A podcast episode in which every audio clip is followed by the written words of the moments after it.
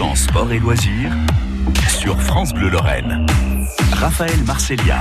Et John Horn euh, cette semaine, émission spéciale 100% sport, 100% émotion.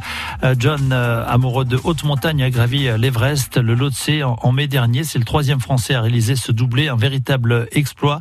Et on s'en doute, pour monter sur le toit du monde, il faut du matériel très technique. Là, c'est vraiment du matériel spécifique. C'est sûr que c'est pas du tout le même matériel que si vous faisiez le Mont Blanc.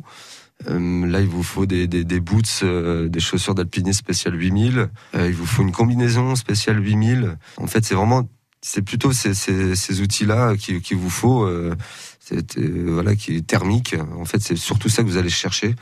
Et bien sûr, un masque oxygène, mais ça, c'est eux qui vous l'apportent. Mais vous, voilà, ça va être essentiellement les chaussures et la combinaison et les gants, voilà, pour vous protéger du froid. Il y a du matériel de rechange? Euh, Non, vous avez qu'une combinaison et qu'une. Non, non, non. Ah non, c'est quand même des, euh, des articles qui, valent très très cher. Donc euh, non, généralement, vous restez pendant 10 jours, vous allez rester dedans, vous l'enlevez plus de toute façon pendant 10 jours, pendant toute la, l'ascension, vous restez dans votre combinaison euh, du, soir au matin. John Horn qui nous raconte son aventure toute cette semaine entre 18h10 et 18h30 et jusqu'à vendredi. À suivre également sur francebleu.fr, Lorraine Nord, un récit palpitant. Retour demain sur France Bleu dès 18h10.